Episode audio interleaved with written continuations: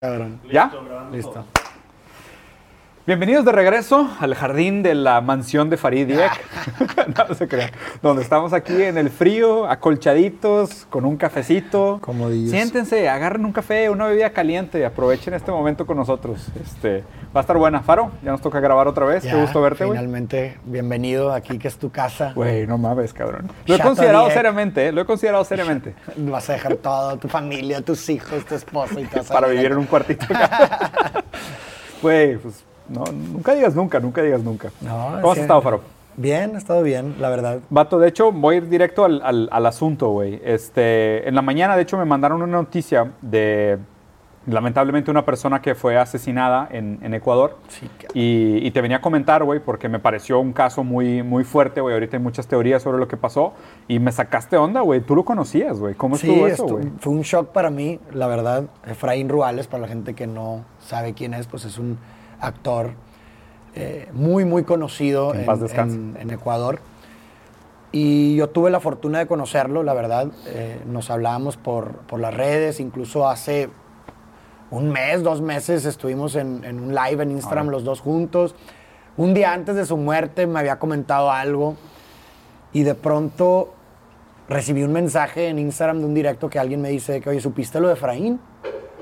Y yo, ah, caray, pues, ¿qué pasó? En eso me meto a Google y pongo el nombre Efraín Ruales. Asesinado. Y yo, Nada más. ¿qué?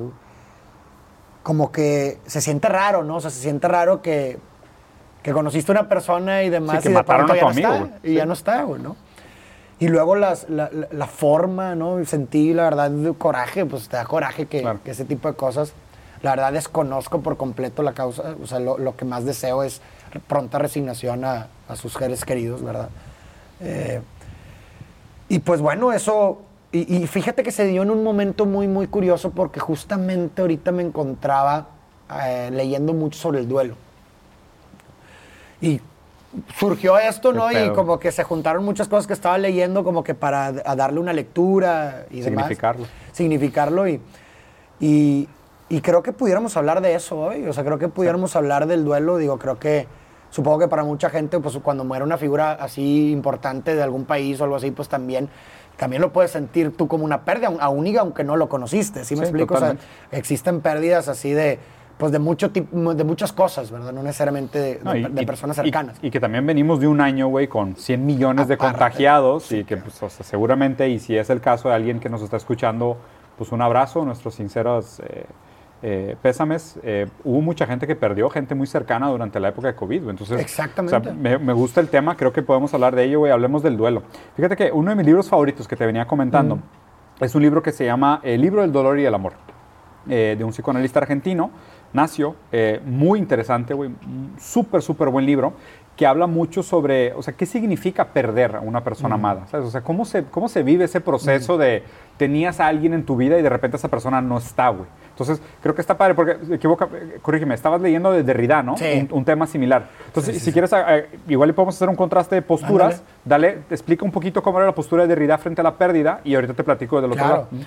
Pues hay un libro que se llama The Work of Mourning, supongo que se traduce como eh, el trabajo de duelo, de Derrida, en donde está muy bello porque escribe como estas reflexiones y estas cartas a distintos filósofos y colegas y amigos que, que se adelantaron, ¿no? Se Sí. murieron.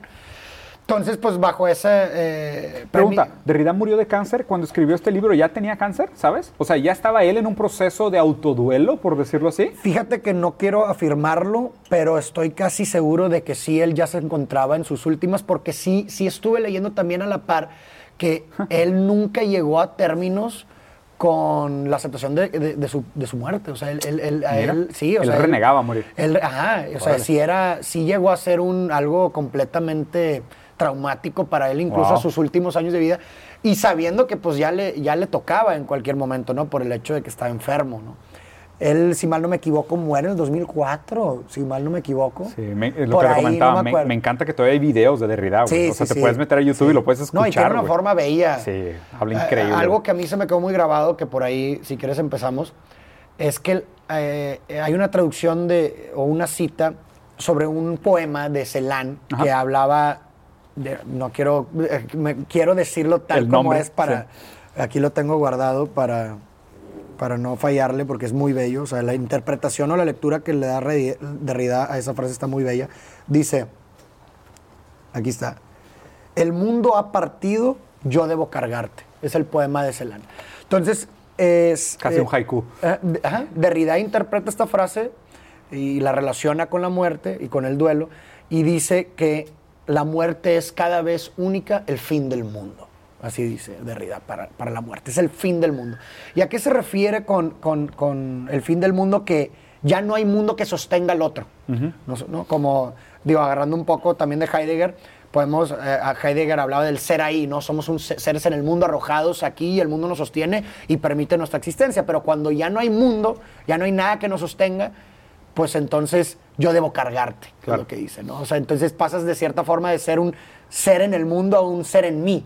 Sí. Ya no eres un ser ahí, ahora eres un, eres un ser en, eh, en mí y ahora yo tengo la responsabilidad de cargarte, porque para que tú seas después de tu, de, de tu muerte física, solamente, más bien, sí, para que tú seas tienes que ser a través de mi recuerdo, de mi, de mi contemplación, de Mi memoria, de mi memoria. Incluso estás, o sea, en, en- en el trato y en la relación con el otro, él te marca de cierta forma, ¿no? O sea, en, en las vivencias, o sea, hay, en, en las relaciones se produce algo que no es nada más, hay una cita que me gusta mucho, no me acuerdo del nombre, también es un psicoanalista francés, que dice que no, no- eh, se produce algo que no es ni tuyo ni mío, sino de sí. ¿Sí me explico? Es propio. Es propio de, o sea, no, uno pudiera... eh, hay Es el recuerdo en sí. ese, ajá, es Sí. el recuerdo en sí, no, no es ni tuyo ni mío, ¿no? Y creo que en las relaciones eso se produce muchas veces y cuando se parte el otro, cuando, cuando se va físicamente, queda esa huella, ¿no? Que es, que es de sí, ¿no? Si me explico, es de sí. Totalmente. Y, y- y en esa huella, pues se, se- se recuerda al otro, se, se empiezan a. Pues la, la- la- la nostalgia, el recuerdo del otro y demás. Y, y de esa forma es como sigue en, en nosotros el otro, ¿no? Eh, eh, le- como quien dice, es la última, la última muerte, co- como dice la tradición mexicana, es Cuando la última vez que alguien menciona tu nombre, ¿no? Entonces a mí, a mí me pareció genial esa, esa concepción del fin del mundo, porque también te da una responsabilidad a ti al, al doliente de decir, bueno, pues ahora que no hay mundo, yo debo cargarte, debo, debo cargarte en mí, tengo la responsabilidad de, de- de darle tributo a tu vida, a tu memoria y demás, ¿no? Es- hay, hay muchas cosas muy interesantes de esa, de esa lectura y creo que hay muchos paralelismos entre el, o sea, el libro de- de- del dolor y el amor y en general otras posturas y el planteamiento que hace Derrida. A mí lo que me encanta de esto es que a fin de cuentas eh, regresa como a, este, a esta pregunta de ¿existe la cosa en sí o existe solo la cosa para mí? ¿Sabes? Es, ¿Existe el otro o existe mi interpretación y mi reconocimiento, mi experiencia fenomenológica del otro? Y creo que justo esa, esa, esa quote de cuando se acaba el mundo yo debo cargarte, es interesante porque parece que lo, lo que se va es el objeto de referencia y lo que queda es solo la experiencia fenomenológica. ¿Sabes? Sí, Es- literalmente, o sea, claro, claro, Justo, o sea, la interpretación Sí. que le doy es esa, es porque cuando el otro existe, yo te puedo olvidar y tú no has desaparecido. sí, sí, sí, sí. Pero si tú has desaparecido, yo no te puedo olvidar. ¿Sabes? li- ex- Casi como una responsabilidad Sí, sí, sí, de que yo tengo la, o sea, si, si tú desapareces, o sea, si tú desapareces como parte de mi experiencia del mundo, ahora yo te tengo que cargar. Exactamente. Porque, porque casi es como dijiste, la última vez que tú mueras es cuando yo te olvide. Entonces ahora yo te tengo que cargar porque tú en ti ya no existe, solo existe el tú en mí. El, el- o sea, la experiencia del otro en mí es la Claro. que existe, ya no existe la experiencia del otro en sí. Es- ese es el primero que el análisis que se me hace muy, muy cool, pero justo también es esta noción de eh, solo representamos las cosas cuando las perdemos. Claro. Porque la representación implica una representación. Claro, completamente. Cuando, cuando existe la experiencia fenomenológica directa a través de los sentidos, no hay necesidad de representar, porque el estímulo está. Claro. Cuando el estímulo no está, tienes que representar. Claro, es como, es como la idea de, por ejemplo, tú estás en la playa, estás caminando, ¿verdad? Mientras tú no pares tu pie, no hay huella. Sí. O sea, solamente va Si a haber huella cuando el Sí. pie camina. Justo, Justo, justo, o sea, justo, ¿sí me justo. explico? Es- O sea, está, está con, está con madre ese análisis, porque... Y es lo mismo. Y es, es- es lo mismo, o sea, y me parece, y también lo habla, lo habla Nacio en, en el libro del dolor y del amor, de este sentimiento del fantasma, ¿sabes? De lo que queda de la otra De que persona una vez que se fue. Y, y justo creo que lo mencionaste antes, ahorita cuando estábamos off camera, de esta huella anémica, de que la gente deja huellas anémicas en tu vida. Y dices, Claro. cabrón, pues una vez fuimos a comer, güey, y después que uno de los dos murió, era de que, pues que aquí venimos a comer. O sea, yo me acuerdo de él Exacto, aquí. ahí está la huella ¿sabes? del otro, Y claro. mientras el otro está vivo, esta necesidad de representación no es tan urgente. Sigue el pie en la arena, güey. Eh, sigue el pie en la Sigue el pie en la arena. Entonces- y de hecho, hay, eh, justo porque la otra, eh, también lo que te contaba hace un momento, de, también de- del libro de Derrida, es que eh, el planteamiento de Derrida o el duelo derridiano es un duelo que inicia en vida. Durante Ah, la vida del madre. otro, ¿no? O sea, Sí. Es decir, o sea, creo que está constituido en nuestra mente la idea de que uno va a ver partir al otro. O sea, dentro de las relaciones humanas. Sí, uno de los está dos va a morir primero. Ya prácticamente concebido de que alguien va a morir. O sea, yo sé y tú sabes inconscientemente que. a Yo lo estoy mejor- más grande y yo voy a morir Ah, primero. O tal vez no, pero alguien va a ver Sí, morir al otro. claro. Y esa, esa contemplación de la finitud del otro o de todo, finalmente es lo que le da sentido a las relaciones y hace que se creen esas huellas que se van creando durante toda nuestra relación. Pero como tú dices, mientras el otro esté, sigue el pie en la arena. Entonces, pero sin saberlo, o sea, casi maquiavélicamente, lo que no sabemos es que todas esas huellas que estamos creando ahorita van a ser las huellas por lo que Órale. vamos a estar de luto. O sea, de cierta Sí. forma, todo el tiempo nos estamos enlutando con cada Sí. experiencia, porque Sí. esa experiencia que tengo con el otro, cuando el otro ya no esté, cuando quite el pie de la arena, esa experiencia que viví ahorita contigo va a ser por la cual pues voy a estar doliendo, güey. Qué Está- fuerte, Está, güey. bien cabrón Está- ese pedo. está muy cabrón, O sea, güey. ahí es cuando llegas a la realización de que el duelo inicia mucho antes de la pérdida. Sí, totalmente. Sí, porque, sí, sí. Y, y, de hecho, Y sigue mucho después de la pérdida. O sea, por eso él hablaba del duelo imposible también. claro, no, no se acaba, se reedita. duelo- porque está la huella sí, anémica, claro. ¿verdad? Entonces es un duelo imposible O sea, por eso la muerte real es el olvido, porque ahí sí se acabó el duelo. O sea, exactamente. mientras existe el recuerdo, el duelo se reedita. O Correcto. sea, no, no quiere decir que sea menos o más doloso, sino que simplemente lo vamos resignificando. Cuando ya no hay huella, cuando ya no hay memoria, cuando ya no quedó nada, pues ahí sí murió. ¿Sabes? Ahí sí es una muerte total. Porque inclusive lo que, lo, que, lo que me parece bonito de la metafísica de la muerte es esta idea de, pues es que tú tampoco tienes ninguna prueba de que él existió más allá de tu capacidad de percepción. O sea, es, eh, o sea, si existe tal cosa como el objeto en sí, pues si no existe tal cosa como el objeto en sí, pues tu duelo es tu duelo con tu propia fantasía del Claro, otro. ajá, con claro. el otro de que esté y de repente no está y demás, ¿no? Pero, pero más allá de eso, lo que se me hace cool de, de- de- de esta historia me hizo pensar en el, en el final de Romeo y Julieta. ¿Ok? Porque en el final de Romeo y Julieta, para spoiler, para, uno- para una de las historias más antiguas de la humanidad, si no te la sabes, no mereces que te la spoile. Eh, al final, Romeo y Julieta deciden matarse tomando veneno, pero uno lo toma primero, el otro era un veneno falso, entonces uno muere, se despierta y ve al otro. Entonces primero uno vive el duelo de verla morir, cree que está muerta, porque la cree muerta, se muere y ella despierta y ve morir al otro. güey. Entonces es un muy raro momento poético donde los dos se ven morir, Sí, sí, sí. ¿sabes? Y creo que teátricamente hace mucho sentido porque es como que cabrón, pues a primero Romeo ve morir a Julieta para que Julieta despierte y Julieta despierta y ve morir a Romeo, cabrón, ¿sabes? Así como más pinche dramático claro, imposible. ajá, Y- exactamente. Y es una situación muy rara donde tú puedes vivir el duelo de los dos lados, porque siempre en el duelo es, pues uno se fue y el otro se queda. Claro. ¿Sabes? Y el dolor está en el que se quedó. Literalmente sí. Y, y- y ta- y también, o sea, de cierta forma solo se duele lo que se amó, güey, ¿no? O sea, en ese sentido, como, o sea, también el duelo tiene una, una connotación poética Sí. de que es una manifestación, un reflejo de- del amor que se tuvo por el otro, ¿no? De, de- Proporcional. proporcional, Sí. claro, güey. O sea, al Y- final. Y, ahí te va la explicación, o sea, la explicación que da nace en el libro que me encanta, güey. O sea, que el, que el duelo es como una hemorragia de libido. ¿ok? Ok. Lo explica precioso, güey, pero precioso. Tú te haces una idea del mundo, ¿ok? Porque digo, a ver, primero está la idea del yo, ¿no? Y la idea del yo es, pues, yo tengo mis manitas, tengo mi pie, tengo mi pierna, tengo mi cabeza, este soy yo. Aquí se termina Diego. En esta piel, aquí termina Diego, ¿no? En esta piel me, me- me habito. Todo lo que está ahí afuera es, es otro, pero es parte de mi realidad. ¿ok?